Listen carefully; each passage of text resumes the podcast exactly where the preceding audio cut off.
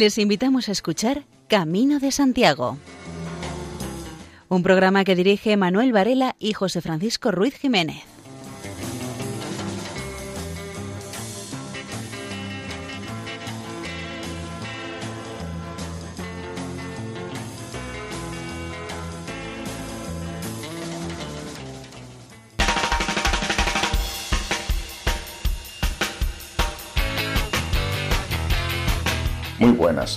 Aquí comienza un programa más de este espacio radiofónico dedicado a la divulgación jacobea.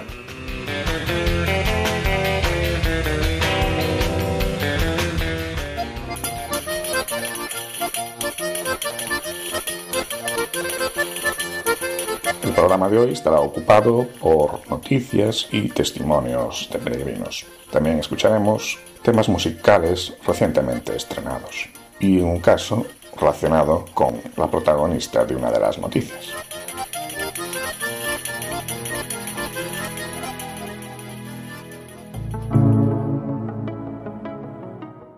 Cuesta mucho madrugar, pero es una gozada caminar viendo amanecer. Muchas veces nos cuesta mucho madrugar, levantarse, cuando aún es noche cerrada, cuando aún se ven las estrellas y la luna está con un largo resplandor en el cielo. Te levantas, recoges todo, sin apenas ruido, para no despertar a aquellas personas que duermen relajadas, pues a muchos de ellos aún les faltan dos horas para levantarse. No tenemos nada abierto, todo está cerrado. Las calles están vacías, salvo algún retardado notámbulo o algún madrugador que va a trabajar. Las luces de las calles nos alumbran, con la mochila a cuestas parece que somos fugitivos, que nos vamos alejando a la salida del pueblo. Tenemos que encender las linternas que llevamos para estos casos. Son linternas de cabeza con lámparas de LED. Una vez dejado el pueblo nos adentramos en el camino. Este va por un gran bosque de robles que nos acompañan un buen rato. Sigue siendo noche cerrada. Si miras al cielo ves brillar las estrellas Paso a paso vamos dejando atrás el bosque mágico, donde los ruidos celtas se reunían para celebrar sus ritos y ceremonias. Dejamos atrás el bosque y nos adentramos en una zona de prados y podemos ver perfectamente como poco a poco se va retirando el cielo estrellado y empieza a clarear el día. Los primeros rayos del sol empiezan a alumbrar, dejando atrás la noche, la oscuridad y empieza a aparecer la luz, esa luz reparadora que todos necesitamos para vivir. Poco a poco y para nosotros paso a paso, vemos cómo se despierta la naturaleza. Empieza una vez más la vida en estas tierras. La luz hace que todo vuelva a nacer. Es un día más.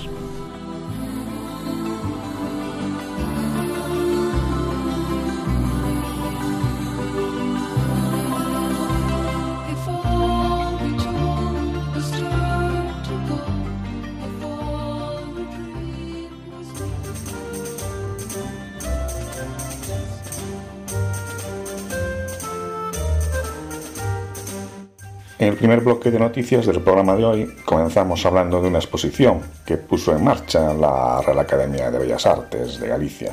Reúne a 12 de los más destacados artistas gallegos y el tema es el arte y su relación con el Camino de Santiago. La exposición se podrá ver hasta el próximo 13 de septiembre en la sede de la Real Academia de Bellas Artes, a Coruña. La exposición se titula Hacer Camino y asocia la expresión plástica y visual más actuales con uno de los elementos esenciales eh, que conforman la identidad europea, el Camino de Santiago. La verdad es que los artistas participantes son creadores reconocidos y muy bien valorados. Son de diferentes generaciones, abordan el arte desde diversos medios expresivos y estilos, pero comparten, como decíamos al principio, el tema del Camino de Santiago y otra característica común es que forman parte de la Real Academia Gallega de Bellas Artes. La Coruña es la segunda parada de esta exposición itinerante que arrancó en Vigo, donde la visitaron más de 3.000 personas, poco más de un mes. Y en los próximos meses llegará también a las ciudades de Lugo, Ourense, Pontevedra, Santiago de Compostela y Ferrol, y también a las villas de Tui, C y Mondoñedo, asociadas al territorio histórico de las rutas jacobeas.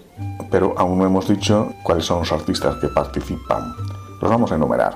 Son Manuel Buciños, Ignacio Basallo, José Díaz, Menchu Lamas, Suso Lobato, Acisclo Manzano, Din Matamoro, Manolo Paz, Soledad Penalta, Manuel Quintana Martelo, Rafael Úbeda y Miguel Ancho Prado. Y entre todos ellos reúnen 23 piezas de diferentes medios expresivos, como decíamos también, porque hay pintura, escultura, fotografía, cómic.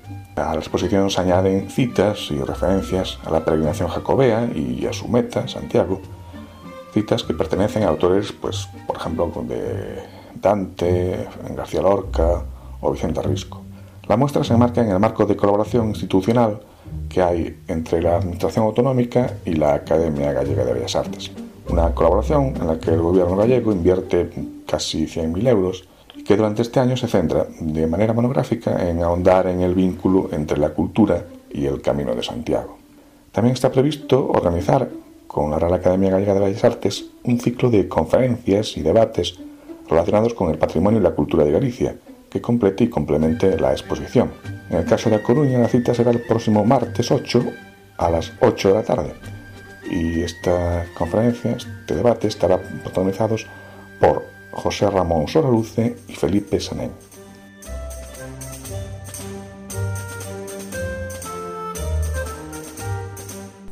Para que quede constancia de dónde han quedado las huellas de los peregrinos jacobeos está la credencial. Se puede conseguir en distintos lugares, en Vilalba, por ejemplo, las credenciales están disponibles al precio de 2 euros en la iglesia de Santa María.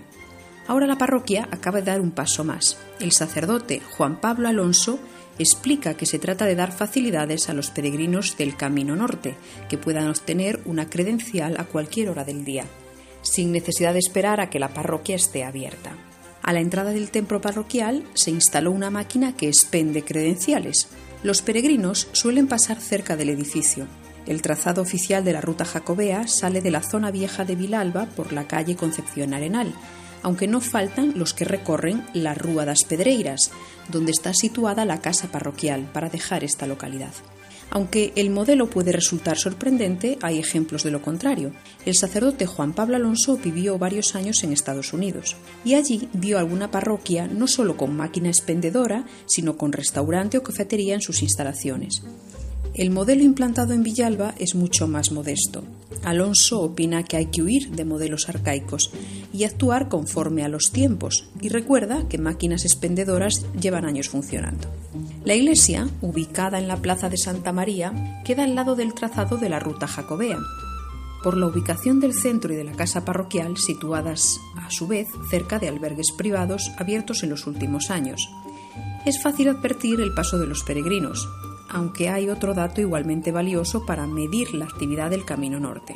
El pasado verano, a la misa de 8 de la tarde, solían acudir unos 20 o 30 peregrinos. Esta es una información de la voz de Galicia.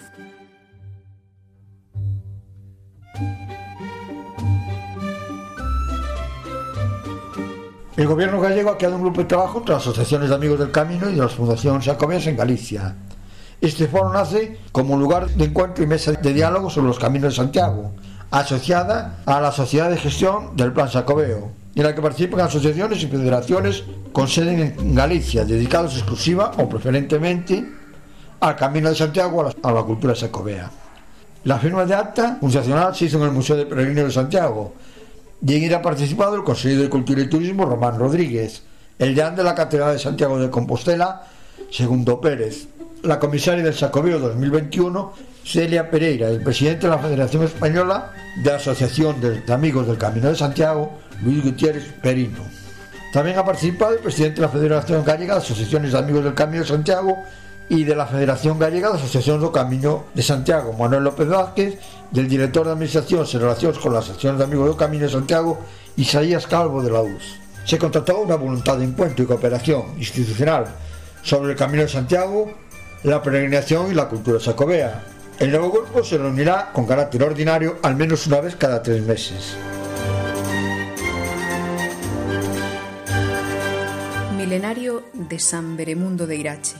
Mientras el mundo sea mundo, el 8 de marzo, San Beremundo, se dice en Navarra, de este santo abad benedictino, con motivo del milenario de su nacimiento, que se estima fue en el año 1020.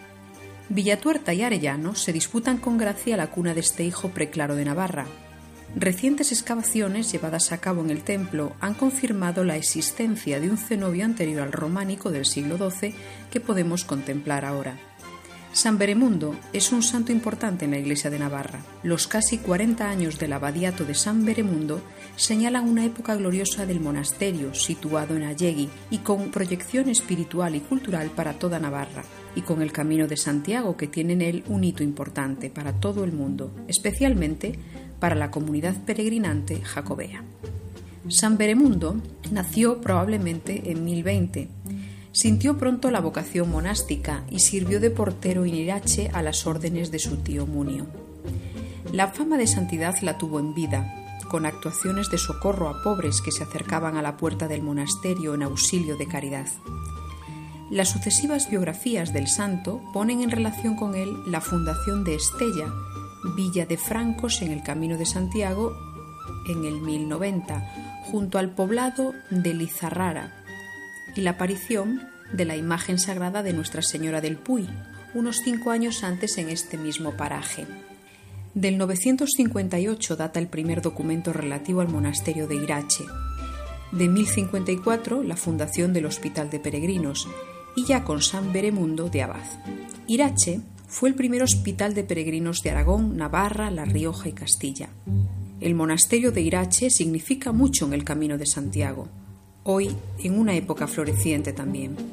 La fuente del vino le ha dado popularidad, pero quizás en otro siglo glorioso de la peregrinación con santos tan renombrados como Santo Domingo de la Calzada, de cuyo reciente milenario nos hemos hecho eco en un programa anterior, y después San Juan de Ortega, y antes el probable San Gregorio Ostiense o San Lesmes en Burgos cercano, la vida y obra de San Beremundo de Irache brilla especialmente.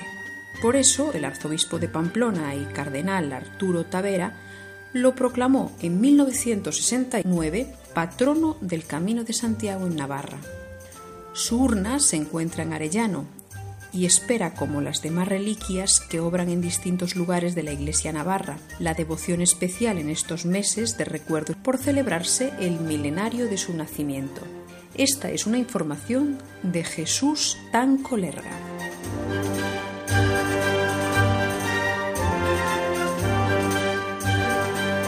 Verónica Romero, de la primera edición de Operación Triunfo, peregrinó hasta Compostela. La cantante eligió una de las rutas menos transitadas, como es el camino primitivo. A través de internet fue contando trucos para las molestias en los pies, la incertidumbre de si uno se ha perdido hasta que encuentre una flecha amarilla, que confirme que no anduvo los últimos kilómetros en balde.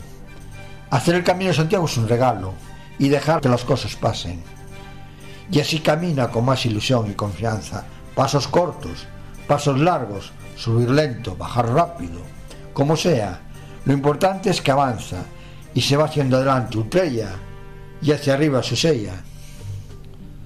Sorprendido por las altas temperaturas de Galicia, disfrutó de volques galaicos y se dejó llevar por su lado más ensoñador, rumbo a la meta sacobea. La artista, que en los últimos años vio a caballo entre España y Australia, acabó la experiencia con nuevos amigos fraguados en Tetapa y quién sabe si alguna canción compuesta en el camino.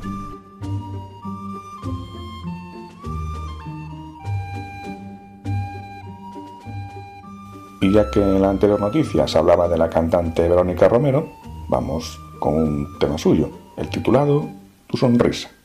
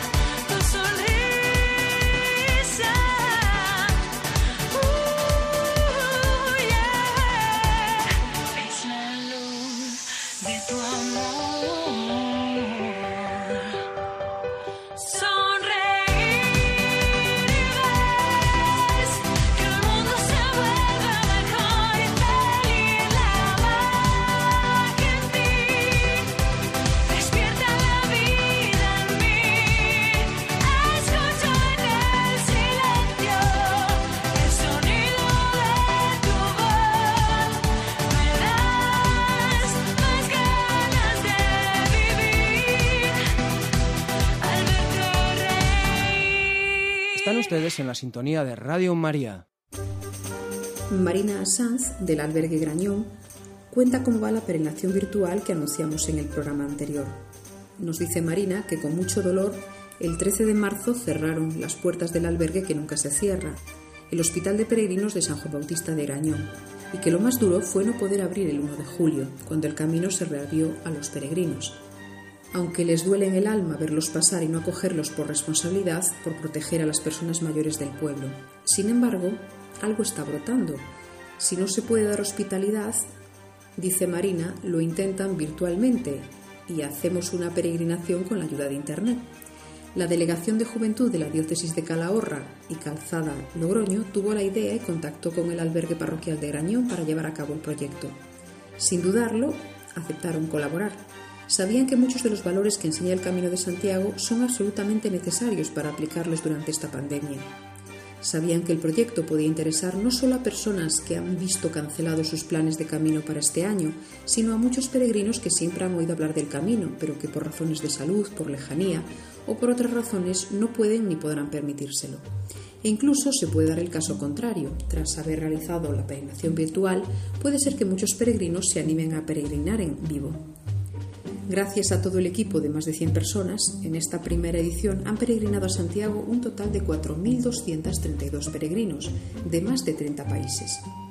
Fue tan impactante y bien recibida la primera edición que en agosto se repite y se lanza la segunda edición del Camino de Santiago.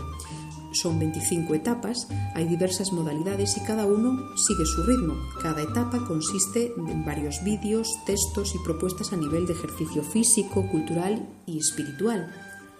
Dice Marina que han recogido testimonios conmovedores de más de 50 hospitaleros voluntarios que animan a cada etapa. Y si alguien se queda con ganas de más, hay un apartado de humor, recetas, películas, canciones, etc. Es como la semilla del Evangelio. Hay quien la llevará más y a quien le llegará menos, pero por lo recorrido en la primera edición pueden asegurar que se peregrina y también se puede dar hospitalidad. Cada semana se hacen reuniones virtuales con otros peregrinos y es una auténtica gozada. Convocadas a una reunión, aparecen peregrinos de diversas nacionalidades y al compartir sus experiencias cada uno cuenta qué le ha llegado más en cada cosa, igual que en el camino. Por ello, necesitan voluntarios que quieran hacer de amigos peregrinos y les ayuden a acompañar a un grupo de peregrinos virtualmente, que es como ser hospitalero pero de manera virtual. Solo se pide un poco de tiempo, tolerancia, escucha y buena conexión a Internet y manejar alguna de las plataformas virtuales. Y ahora Rosa Gil, de su propia voz, nos explica lo que representó para ella participar en el Camino Challenge, el camino virtual que organizó este verano la diócesis de Calahorra, Calzada, Logroño.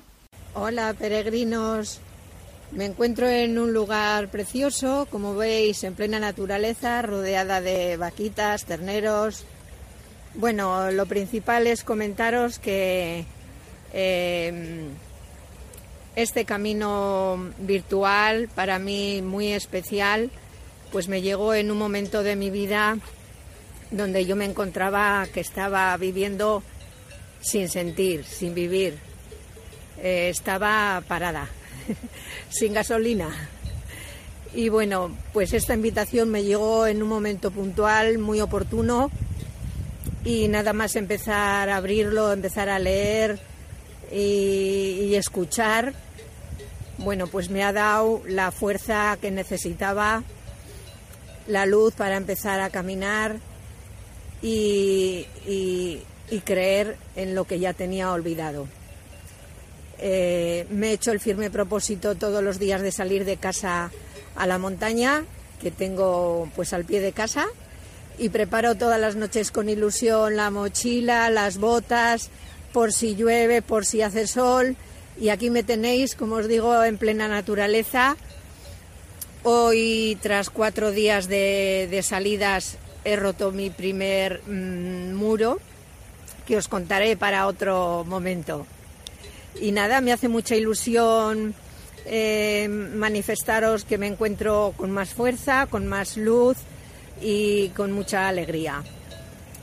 Bueno, os animo a todos los que no habéis abierto este, este nuevo camino, que lo hagáis, porque algo se mueve, os lo aseguro. Un abrazo para todos, Ultrella, buen camino.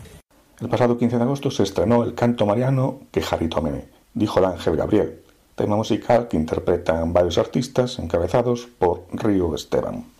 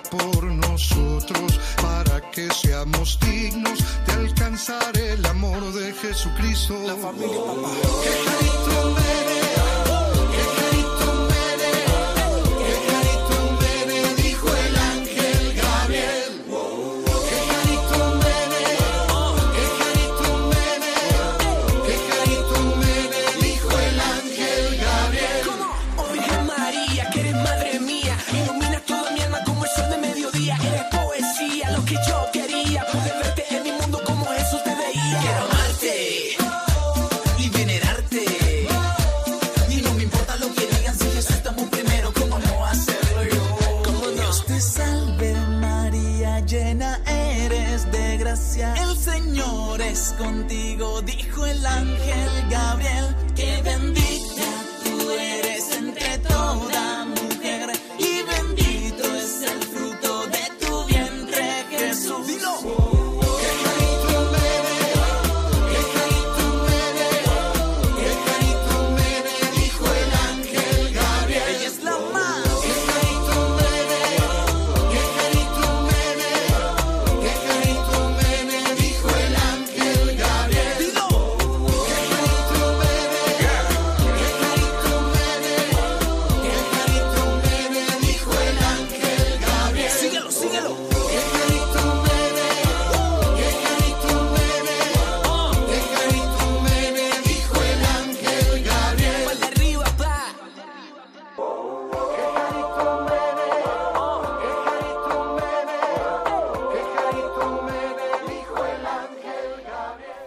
La encomienda santiaguista de Estepa organizó una conferencia en la que invitó al vicepresidente de la Asociación de Amigos del Camino de Santiago de Sevilla, Manuel Oliva, a que hablase de su experiencia como peregrino. Lo escuchamos.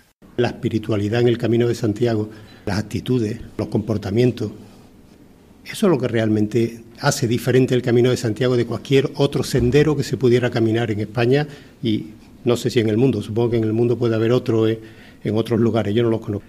Pero aquí, desde luego, esa gran diferencia que marca el camino de Santiago lo marca el alma, el espíritu. Por eso muchos de nosotros nos enganchamos al camino y repetimos una y otra vez, intentamos volver a, exprimir esa magia que tiene el camino para llenarnos a nosotros mismos, porque el camino de Santiago no es una sucesión de pasos que uno detrás de otro por una serie de localidades, es realmente un camino al interior de cada uno de nosotros. Un día yo escuché hablar del camino de Santiago. Escuché hablar a alguien que mentó, que salió al camino y que estuvo caminando, y bueno, y, eso que eso, de, eso que es de caminar. No, esto es hacer el camino de Santiago. Y bueno, alguna información aparecía en la radio, alguna revista había en los kioscos, alguna guía, y empecé pues a buscar información, a enterarme. Hoy, gracias a Internet, la información fluye de una forma veloz y es muy fácil estar al día de cualquier tema. Pero allá por finales de los años 90, pues todavía no existía Internet y la información pues llegaba de otra forma. Pero bueno, lo cierto y verdad es que a mí algo me estaba llamando a hacer el camino. Así, pues me fui planteando la posibilidad de hacer yo el Camino de Santiago, de recorrer yo el Camino de Santiago. Un día empecé a soñar con él. Y un primero de septiembre del año 2001 agarré la mochila y me fui al camino, con la información posible. Seguramente mucha información no me sirvió de nada o de, mucho, pero bueno, allí estaba yo en Roncesvalles aquel primer día, allí me dieron la bendición en la colegiata, allí pude soñar aquella primera noche, posiblemente dormí muy poco, en un dormitorio compartido por 15 o 20 personas más que no conocía de nada, y allí empezó mi camino. Este camino mío me llevó a lugares que cada uno me fueron llenando y así subí el Arto del Perdón a la salida de Pamplona, crucé el río Arga por el puente medieval, fui a parar a la fuente del vino de Irache, donde allí compartí un vino con algún peregrino que pasaba. Descansé a la sombra de la iglesia templaria de Torre del Río. Compartí una tarde en la calle del Laurel, en Logroño, de vino. Recé una oración frente al mausoleo de Santo Domingo de la Calzada, en La Rioja, en esa magnífica catedral el santo peregrino, patrón de los hospitaleros, crucé los montes de Oca, cené sopa de ajo en San Juan de Ortega, a la sombra y con frío. Vi amanecer desde la cuesta de Mosterales a la salida de Castrojerí. Caminé junto al canal de Castilla, un tramo inmensamente largo y precioso junto al canal y visité a la Virgen Blanca de Villasirga, Villalcázar de Sirga, que canta en sus cantigas Alfonso X el Sabio. Visité a la Virgen Peregrina de Sahagún de Campos, en esa llanura inmensa de la tierra de Campos. Me dejé seducir por la recta de la Vía Trajana, camino del páramo leonés, León y su catedral, su vidriera, su barrio húmedo. El páramo, frío y desolador, me embriagó absolutamente el paso honroso sobre el río Órbigo, que intenté cruzar lo más despacio posible para que nunca se terminara la experiencia de cruzar ese punto, ese río, ese paso. Astorga y Gaudí. Los Montes de León y la Cruz del Ferro, donde deposité, como todos los peregrinos, la piedra que llevaba en el camino desde mi barrio, desde Triana. El Bierzo y su castillo templario, para visitarlo toda una tarde. El Cebreiro entre un mar de nubes. Increíble, increíble, maravilloso. Sarria y su corriente humana haciendo los últimos 100 kilómetros. Pues también me uní a ese grupo impresionante de personas que caminamos desde allí. Melide y el pulpo, compartiendo mesa y vino con todos los peregrinos. Y el obradoiro, llantos de peregrinos al pie de la catedral. Rituales, abrazo al santo, misa del peregrino, botafumeiro. Esto me llenó de vida, esto me, me hizo ser peregrino. Intenté capturar cada momento de esa vivencia. Intenté después llevarme a la casa, pero no es fácil. En el camino se viven experiencias con una facilidad que después en la vida diaria no es tan fácil. En el camino se comparte. Hay un ejemplo que lo pongo muchas veces. Si cualquiera de nosotros entramos esta tarde en cualquier bar, vamos a la mesa para sentarnos que esté vacía, que no haya nadie. En el camino es al revés. Buscas una mesa ocupada donde haya alguien y le dices, ¿Puedo compartir la mesa contigo? Y a partir de ahí se inicia una conversación, una charla. Eso es el camino de Santiago. Llevar eso después a casa no es fácil. No es fácil tener la puerta de tu casa abierta de par en par. Bueno, pues la circunstancia en la que vivimos. Pero bueno, ¿qué puedo hacer yo para intentar seguir unido al camino una vez que yo volví de esta experiencia maravillosa que hice, mi primer y único camino? Porque después, verdad, que he podido repetir muchas veces tramos del camino, pero este primer camino es realmente el que marca. Este es mi camino a Santiago. Cuando volví a Sevilla y después de haber pasado el mono de todas estas experiencias, pues me planteé seguir vinculado al camino. Me acerqué a la Asociación de Amigos del Camino de Santiago y dije, bueno, pues yo estoy aquí, pues intentaré de momento hacerme socio, colaborar en la medida de mis posibilidades con cualquier actividad que se me pueda pedir o, participar yo en las actividades que organiza la propia asociación, ¿no? es una forma de estar vinculado siempre al camino. Hace unas pocas semanas, nutrido grupo de cantantes muy conocidos españoles interpretaron, a beneficio de Cáritas, el tema clásico rock and roll en la Plaza del Pueblo.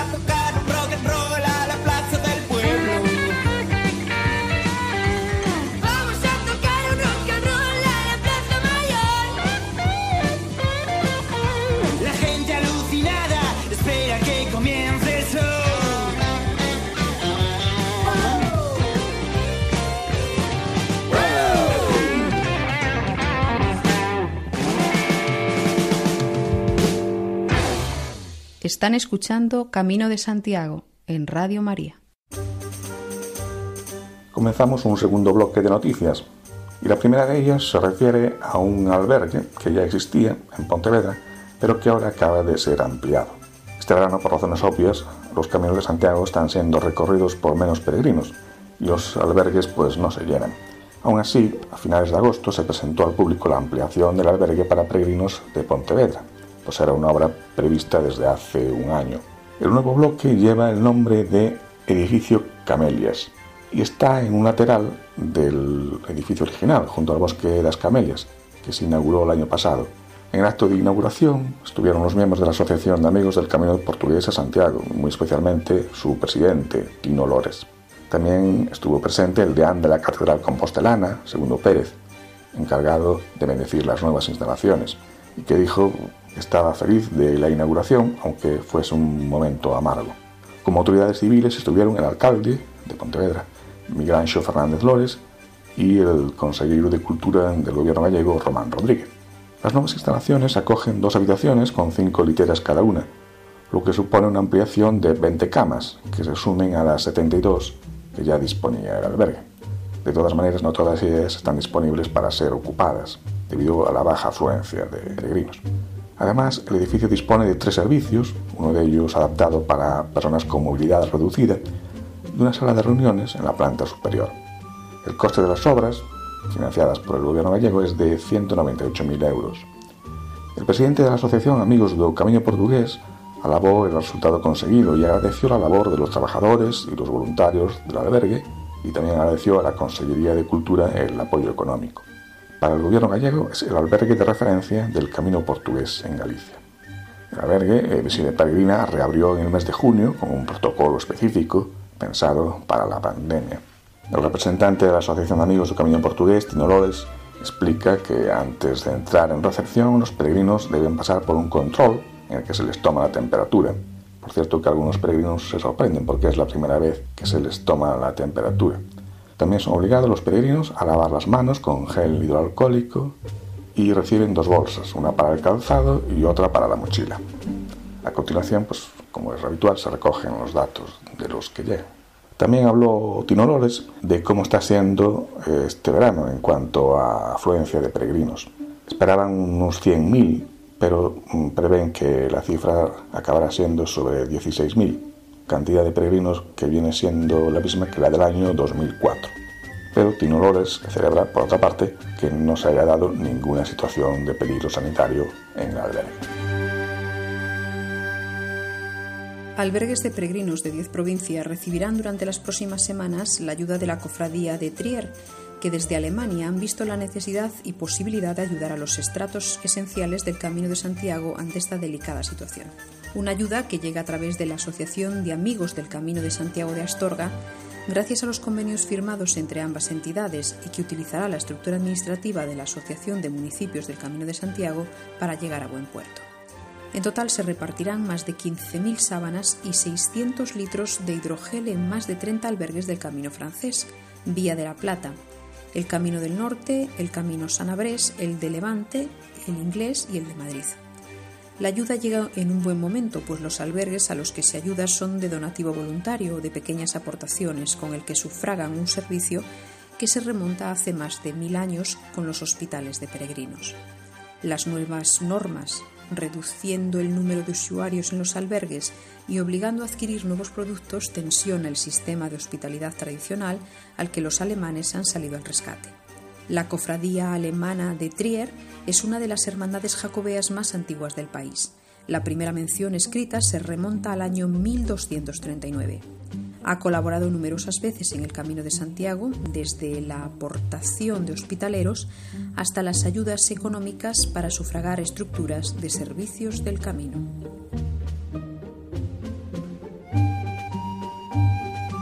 La Fraternidad Internacional del Camino de Santiago pide respeto para los trazados históricos y contasta el encarecimiento. Con la brigada excepcionalidad provocada por la pandemia, la Fraternidad Internacional del Camino de Santiago celebró su asamblea anual en la ciudad de Astorga. La asistencia presencial, junto a los socios que virtualmente apoyaban desde diversos países del mundo, secundaron el manifiesto en defensa de los trazados históricos del Camino de Santiago, acreditados por los expertos. El manifiesto sale al paso de las numerosas alteraciones de la ruta procedentes de intereses de todo tipo en ese sentido, el presidente de la fraternidad, Juan Carlos Pérez Cabeza, indicó la necesidad de evaluar estudios rigurosos que demuestren los pasos seculares del peregrinaje sin que queden a la discrecionalidad o los intereses de cualquier tipo en cada momento, ya sean territoriales, turísticos o comerciales. Por otra parte, la fraternidad mostró detalles sobre un elaborado trabajo de campo en los albergues del camino sobre la afectación del coronavirus. Así la fraternidad, junto a la Asociación de Municipios del Camino de Santiago y los albergues de acogida, ha recopilado un fichero de datos de albergues, advertencias sanitarias, información sobre procedimientos, cartelería o señalización, tanto de albergues públicos como privados del camino, para la protección de los peregrinos desde el primer momento de la alarma sanitaria. La fraternidad ha constatado la lentitud de respuesta y la improvisación de algunas administraciones públicas en esta actuación urgente ante el COVID-19 y su impacto en el Camino de Santiago. En la misma asamblea se subrayó la evidencia de los abusos a los peregrinos que debido al cierre de muchos establecimientos llevaban a cabo algunos eh, negocios privados. La consecuencia es un perjuicio a los peregrinos con una desmesurada subida de precios en la actual situación sanitaria, que merma las posibilidades de hacer una peregrinación asequible a miles de peregrinos. También se explicó la marcha de los trabajos del informe para que la UNESCO en su día pueda declarar a la acogida tradicional sacobrea como patrimonio cultural inmaterial de la humanidad. Es una información de la ONU.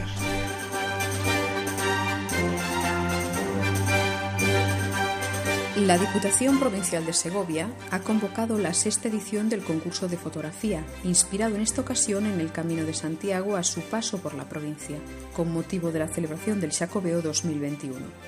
Hace unos meses se apostaba por señalizar desde Zamarramala hasta Villeguillo un camino que comienza en Madrid, se une al tradicional en Sagún y ya en Segovia comienza en el puerto de la Fuenfría y pasa por Balsaín, el Real Sitio de San Ildefonso, Segovia Capital, Zamarramala, Valseca, Los Huertos, Añe, Pinilla, Ambroz, Santa María la Real de Nieva, Nieva, Nava de la Asunción, Coca y Villeguillo. Después atraviesa la provincia de Valladolid hasta llegar a León. Pues bien, tras ocuparse de la señalización del camino, ahora se propone a los aficionados a la fotografía captar con sus cámaras algún momento de este peregrinaje por los pueblos segovianos, ya sea a pie o en bicicleta. Podrán participar todas las personas mayores de edad que así lo deseen, teniendo la oportunidad de presentar hasta cinco fotografías. Las imágenes, que deberán ser en color y ser presentadas en formato JPG de alta resolución, optarán a tres premios dotados de 700 euros para la mejor fotografía, 200 euros para la segunda mejor valorada y 100 euros para la tercera obra elegida por un jurado que de nuevo estará compuesto por profesionales de fotografía. Los interesados en participar en este certamen pueden consultar la totalidad de las bases en la web de Prodestur, www.prodestursegovia.es y comenzar a preparar sus objetivos para entregar sus trabajos del 14 de septiembre al 30 de septiembre. Lucía Moure es una ilustradora cántabra que hizo el Camino Primitivo junto a un grupo de amigos. Salieron de Oviedo el 16 de agosto. Lo particular de esta historia es el cuaderno de viajes que ha hecho esta artista, reflejando cada etapa con una imagen icónica de cada parada y una reflexión. Lucía Moure lleva pintando desde niña y hace un par de años empezó a llevar unas hojas tamaño postal cuando viajaba. Después de cada ruta pintada en el sitio donde estaba aquello que más le llamaba la atención. En esta ocasión se le ocurrió llevar un cuaderno, que es un formato un poco más grande, e ir escribiendo el resumen de la etapa junto a cada dibujo. En vez de hacer una foto, esto realmente le lleva más tiempo, pero al final se recuerda mejor. Lucía Moure comparte su trabajo a través de las redes sociales y desde entonces suscita un gran interés. Mucha gente ha empezado a seguirla a través de Instagram y peregrinos le van haciendo sugerencias sobre qué pintar. E incluso le han pedido que publique el diario. Entre las ilustraciones pues están desde la Catedral de Oviedo hasta distintas iglesias, fuentes, puentes, un albergue. Laura dice que ya le han salido varios encargos a raíz de este proyecto, realizado con acuarelas y tinta. El último dibujo de su diario no podía ser otro que la Catedral con.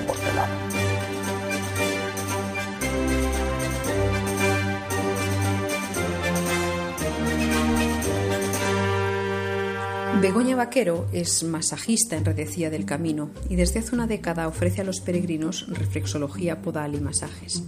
No hay nada mejor que recorrer el camino de Santiago para conocer las necesidades de los peregrinos, sobre todo si uno ha sufrido algún contratiempo. Esto es lo que le ha ocurrido a Begoña Vaquero, una valenciana que lleva 10 años viviendo en Redecilla del Camino, Burgos. Cuando estaba en activo, trabajaba en invierno y pasaba los veranos ayudando a los peregrinos. Un buen día decidió dar un cambio radical a su vida e iniciar una nueva experiencia. Decidió coger una casa en plena ruta jacobea, abrir consulta y quedarse. Ayuda con quiromasajes y reflexología a los peregrinos a continuar la ruta. Begoña fue peregrina, hospitalera y al final por sus estudios e historia con el deporte. Abrió la consulta en principio por los peregrinos, porque consideraba que se necesitaba un servicio como este, pero en su casa atiende a todo el que llega. Y lo hace gente del pueblo, personas mayores y de toda la comarca, porque ya, ya la van conociendo. No cobra, cada uno da lo que considera o puede. Begoña se encuentra muy a gusto en Redecilla del Camino, Puede desarrollar una profesión que siempre le gustó y a la que llegó cuando sufrió una lesión de rodilla. Su actual experiencia está siendo muy enriquecedora. De la dureza del camino sabe mucho Begoña. Cuando realizaba la ruta a pie, terminó a trancas y barrancas en Santiago y tuvo que acudir a un masajista. Por otro lado, se encuentra con mucha frecuencia en su consulta a peregrinos que llegan muy tocados, con los pies y la espalda muy mal. Lo más habitual son las llagas en los pies, en ocasiones impresionantes, y siguen caminando. Begoña recuerda a un fornido bombero de Ibiza iba destrozado de los pies y se decía que parecía mentira que le hubieran salido ampollas hasta donde no se imaginaba que le podían salir. Iba hecho polvo. Tras años de experiencia, Begoña no duda a la hora de señalar cuál es el más habitual de los errores que cometen los peregrinos. Van con botas de invierno en pleno verano, botas que no transpiran nada para no mojarse, pero lo que hacen es cocer los pies en vivo, aparecen las ampollas y se pierden las uñas. En algunos casos se tienden a quedar en la localidad donde están, haciendo reposo, si se trata de una tendinitis u otra lesión de este tipo que requiere una recuperación pero los que llegan con ampollas se van todos. El camino es sacrificio. Por las manos de Begoña pasan todos los años cientos de peregrinos. Los que más pasan por su casa son extranjeros, desde mayo a octubre. Los españoles son más del mes de agosto, cuando tienen vacaciones. Otros años era un continuo goteo de peregrinos, pero este año Begoña dice que es un desastre. Ni el mes de agosto fue bueno. En Redecilla del Camino está abierto albergue privado, pero el albergue municipal sigue cerrado. Con muchos peregrinos, Begoña mantiene una relación en la distancia. Le escriben, le mandan correos electrónicos desde Canadá, México, Estados Unidos y otros países y personas a las que solo conoce el rato que estuvieron en su casa, le resulta muy entrañable que se sigan acordando. Esta es una información del diario de Burgos.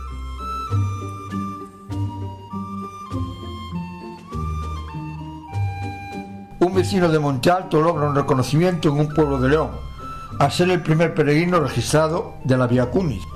Juan Pedro Martínez Nalda, un vecino del barrio coruñés de Monte Alto, el pasado año realizó la ruta de la Vía Cunis, una variante medieval del camino francés. Y los vecinos de un pequeño pueblo, Porqueros, en la provincia de León, decidieron dedicar una placa por ser él el primer peregrino registrado de esta ruta. El acto para descubrir este emblema se realizó hace unas semanas el nombre de este residente de la ciudad quedará grabado de forma permanente. Esta iniciativa la promovió la Asociación Peñafita, que busca promocionar este itinerario del Camino de Santiago, que existió a finales de la Edad Media, pero que cayó en el olvido en los siguientes años, y así hasta nuestros días. Este coronel relata que había ido, había oído alguna información sobre esta ruta y se dedicó a hacerla. El problema es que no había nada indicado, con lo que cuenta que tuvo que tirar de un mapa del Instituto Geográfico Nacional en el móvil para guiarse. ¿Por qué? ¿Cómo se enteraron los vecinos de la zona de que este residente en A Coruña peregrinaba a través de la vía Cuni?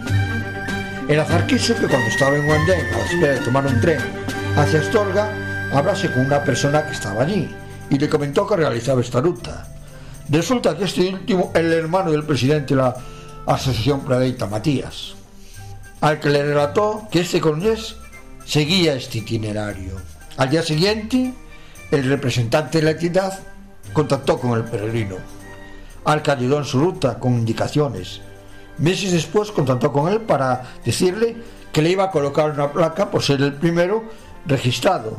Fue toda una sorpresa para el protagonista de esta historia. Que le parece bien que se promocione este itinerario en la provincia leonesa. Juan Pedro Martínez Valga, de 66 años de edad y jubilado desde el pasado año, recorre los principales itinerarios existentes en el Camino de Santiago, desde el año 1999, aunque lo hace con más frecuencia desde 2010. Primero lo realizó montando una bicicleta y desde 2014 lo ha hecho, pero ya a pie. Juan Pedro Martínez Valga empezó por el camino francés hace ya 20 años y asegura que ya ha hecho todas las rutas principales Relata que le gusta andar y que disfruta mucho haciéndolo. Aprovechaba los días libres que tenía en su trabajo para poder hacer el camino. Que le gusta realizarlo solo, aunque en muchos tramos del camino se encuentra con muchos peregrinos que le acaban haciendo compañía.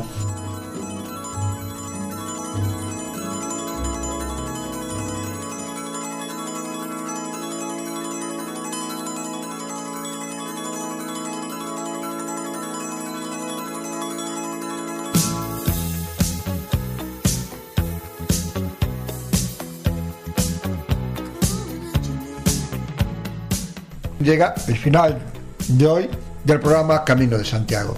Son días que nos da pena ver el camino. La poca gente que va, muchos establecimientos cerrados.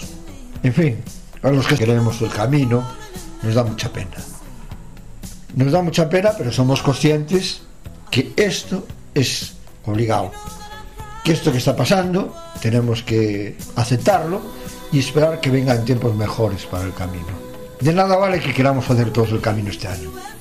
Si después nos tenemos que confinar en nuestras casas o en algún albergue del camino. Mejor vamos a esperar que pase el temporal, que escape esto y que para el año que viene, si Dios quiere que podamos ir, que es lo que queremos, acabar en la Plaza del Obradoiro. Que tengáis una buena y grata semana. Muy buenas noches.